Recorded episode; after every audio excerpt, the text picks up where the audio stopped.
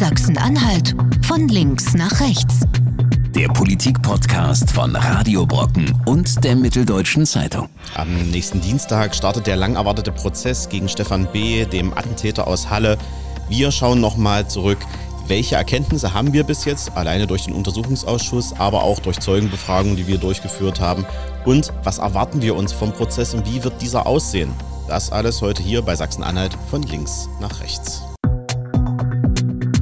Ja, auch noch dieser Woche treffen wir uns natürlich wieder zum Podcast und haben uns überlegt, wir werden ein Thema ganz nach vorne stellen. Erstmal grüße ich in die Runde. Hallo Hagen, hallo Jan. Hallo Lars. Grüß dich, Lars. Unser Hauptthema ist natürlich der Prozess in der nächsten Woche und um Stefan B. Ich glaube, das ist etwas, da haben wir auch alle drei lange drauf gewartet, wie es jetzt ablaufen kann. Wir sind auch jetzt alle drei jetzt im äh, Landgericht in der nächsten Woche zugegen, also zumindest immer jeweils einer von euch beiden wird sich das ja auch mit anschauen. Mit welcher Erwartungshaltung geht ihr denn in den Prozess, der am Dienstag startet? Jagen, du bist ja wahrscheinlich äh, auch mit im Prozess selber dabei.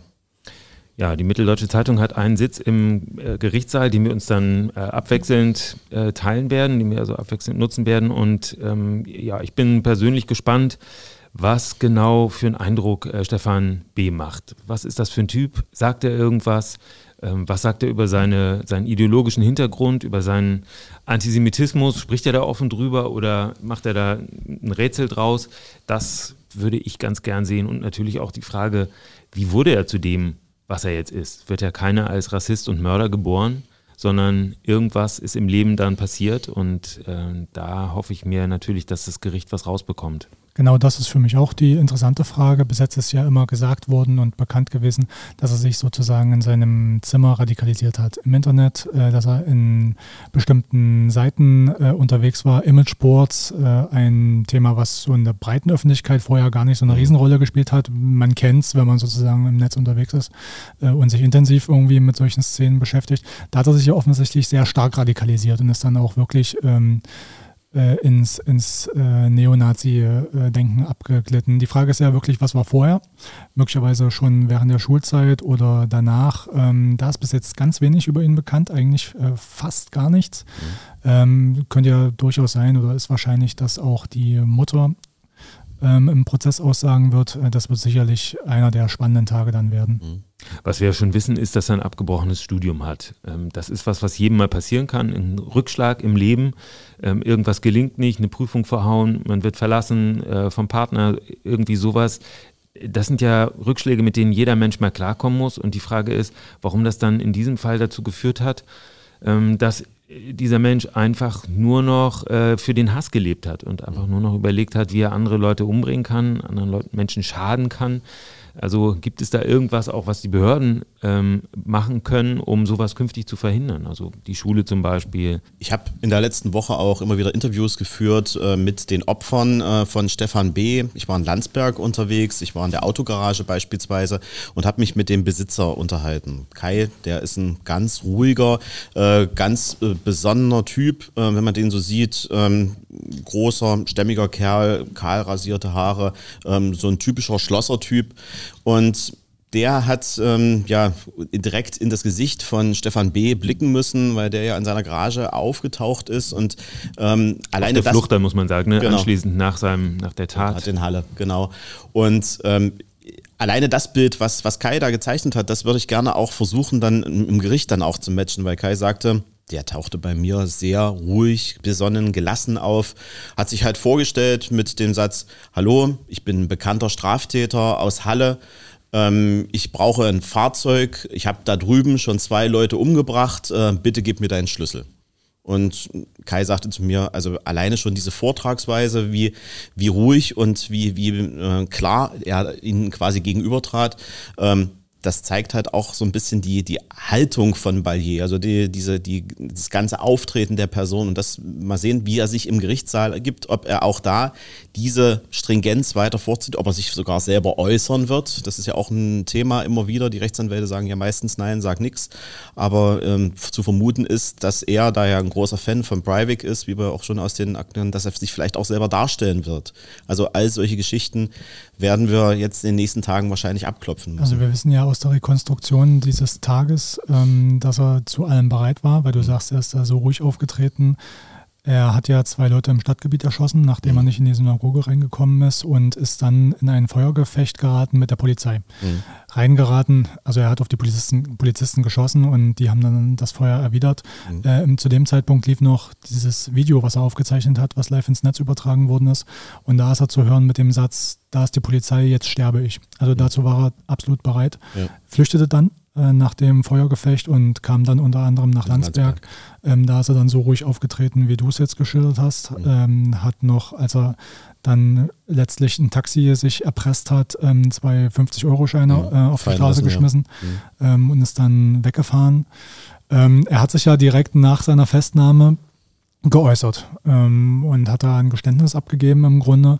Deswegen glaube ich persönlich, dass er auch im Gericht was sagen wird zu seinen Taten. Er hat ja auch seine Motivation schon vorher breit im Internet dargelegt, äh, in Manifesten oder sowas, was man ja. dafür halten kann.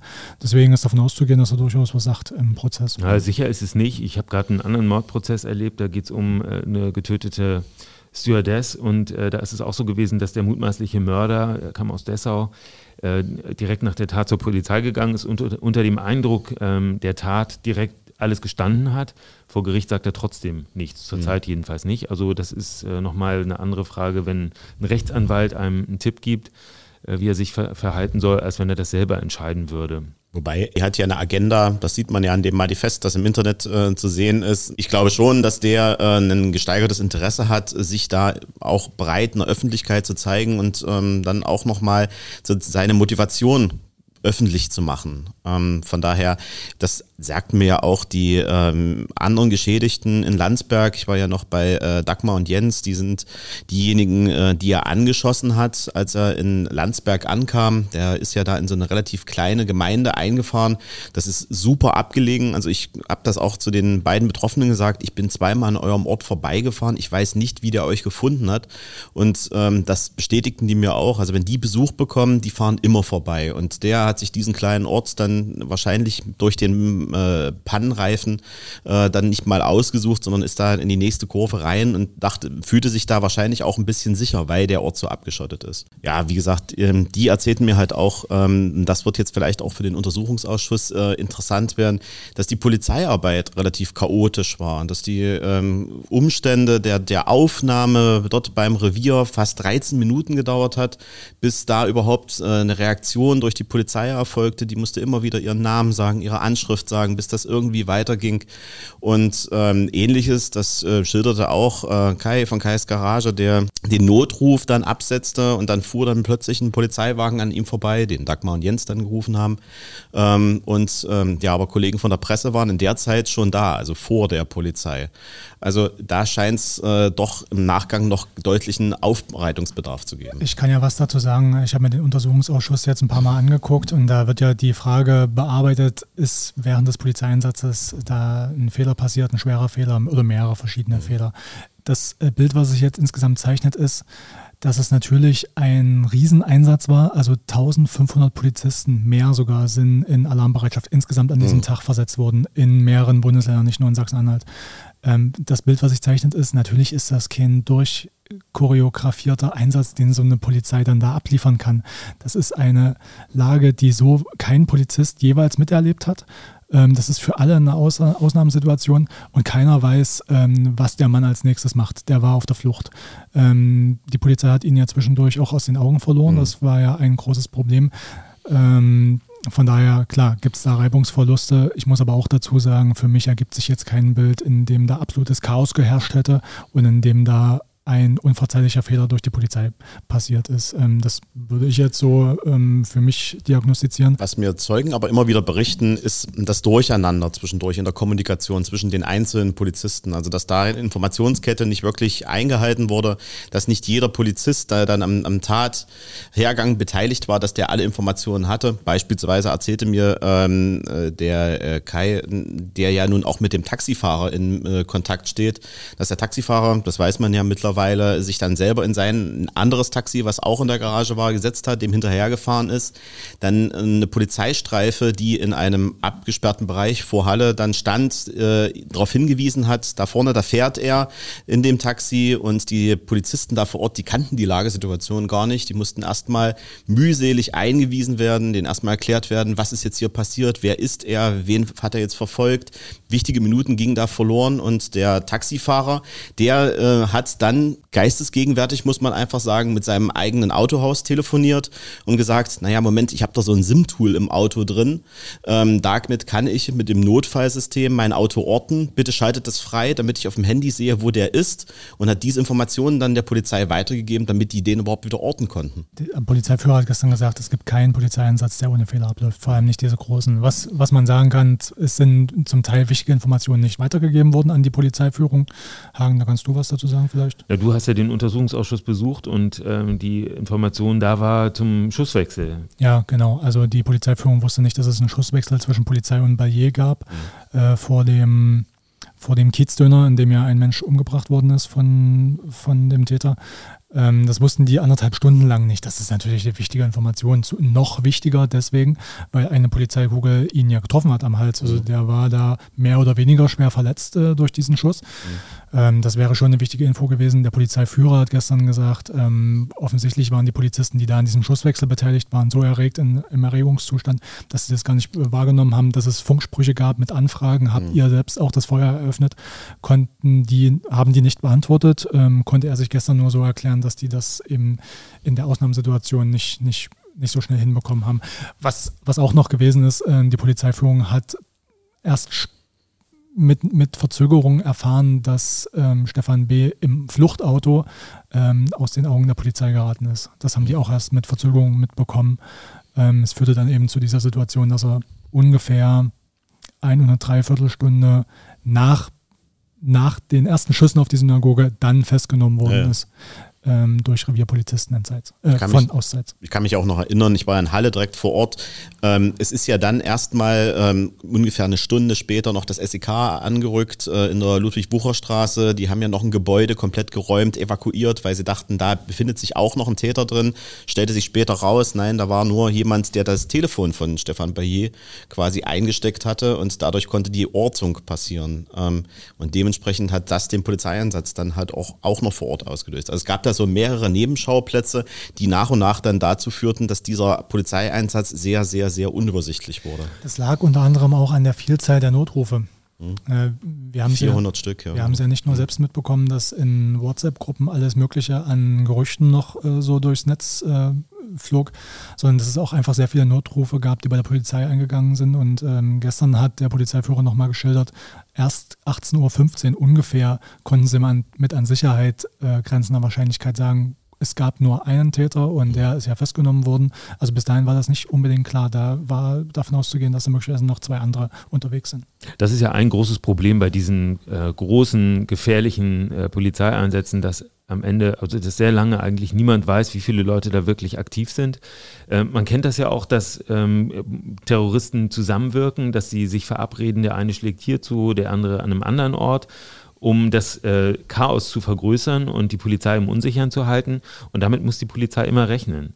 Wir erinnern uns an äh, den Anschlag auf das Olympia-Einkaufszentrum da war in München ähm, über sehr, sehr lange Zeit, über viele Stunden überhaupt nicht klar, wie viele Tatorte gibt es jetzt wirklich, weil sehr, sehr viele Menschen irgendwelche Beobachtungen gemeldet haben, Geräusche gemeldet haben und die Polizei jedes Mal davon ausgegangen ist, da ist jetzt auch jemand, der schießt. Am Ende war es ein einziger Mensch, der geschossen hat und ähm, die Stadt war über Stunden total verängstigt. Mhm. Das ist vielleicht auch was, was ähm, am Ende dieses Prozesses ähm, eine Lehre sein muss, dass auch wir äh, normalen Menschen, die, also ich meine jetzt nicht Journalisten, sondern dass die normalen, die Bewohner äh, einer Stadt äh, lernen müssen, äh, Disziplin zu üben und äh, wirklich nur, äh, nur weitermelden dürfen, was sie wirklich beobachtet haben. Keine Gerüchte, nicht das, was der Nachbar des Nachbarn mhm. erzählt hat, sondern wirklich, ich habe hier gesehen das und das. Das muss die Polizei wissen natürlich.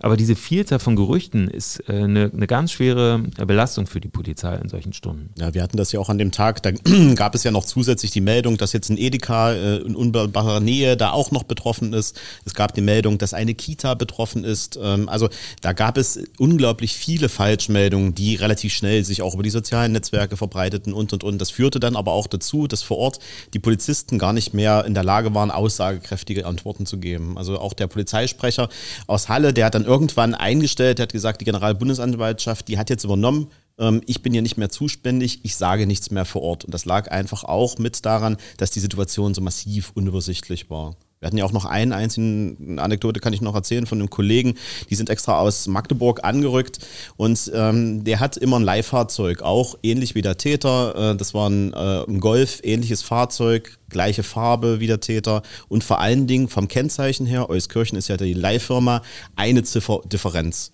Der stand in einer Seitenstraße ähm, in der Nähe der, der Synagoge, ist auch nochmal an der Synagoge vorbeigefahren. Wahrscheinlich hat das da äh, die Informationen ausgelöst, die im Protokoll steht. Der Täter ist nochmal zurückgekommen.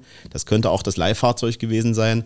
Fakt ist aber, der wurde dann von der Polizei festgestellt. Das heißt, die wurden mit äh, bewaffneten Truppen vom, äh, ähm, von der Bereitschaftspolizei eingekreist, Absperrband drumherum. Dann kamen äh, die äh, Kollegen aus Magdeburg von der Sprengstoff, äh, von der Sprengstofftruppe, haben den Wagen nochmal komplett auseinandergenommen. Der war drei Stunden in Gewahrsam, weil nur der Verdacht bestand, er könnte ja zu der Truppe äh, des Täters gehören, weil das Fahrzeug so ähnlich war. Naheliegender Verdacht natürlich. Ne? Wir, ein Fotograf von uns, ein Lokalkollege aus Halle, hat ein Foto gemacht von diesem Auto und ihm ist das auch aufgefallen. Ähm, das sieht natürlich so aus, wenn das Kennzeichen fast identisch ist und das Auto identisch. Ähm, ähm, äh, da muss man natürlich sofort überlegen, ob es noch einen Mittäter gegeben hat oder zumindest einen Mitwisser, der das Ganze vielleicht auch nur beobachten sollte und, ähm, und möglicherweise äh, noch weiter verbreiten sollte. Das war natürlich das Risiko, das da bestand, ja. Zum Thema Sprengstoff vielleicht nochmal, was der Prozess möglicherweise auch leisten kann, ist die Frage zu beantworten, wie leicht oder wie schwer ist es denn eigentlich für Extremisten, sich mit Anleitungen aus dem Internet eigene Waffen zu bauen. Er hat das ja gemacht, ähm, im großen Stil auch gemacht wenn man sich die Rekonstruktion dieses Tages nochmal anguckt, muss man sagen, zum Glück haben die nicht einwandfrei funktioniert, sonst wäre mhm. es noch weit schlimmer ausgegangen.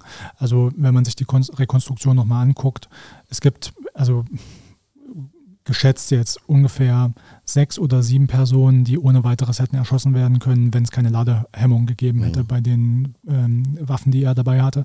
Also ich würde erwarten, dass dieser Komplex ähm, Eigenbauwaffen, dass der auch im Prozess eine Rolle spielt. Eine ja, und man muss ja ganz klar sagen, auch den Sprengstoff hast du ja gerade angesprochen. Ich hatte mich ja mit den Anwohnern in Landsberg unterhalten und die sagen, es hat sich über Stunden hinweg niemand für das Auto interessiert. Das stand da einfach rum.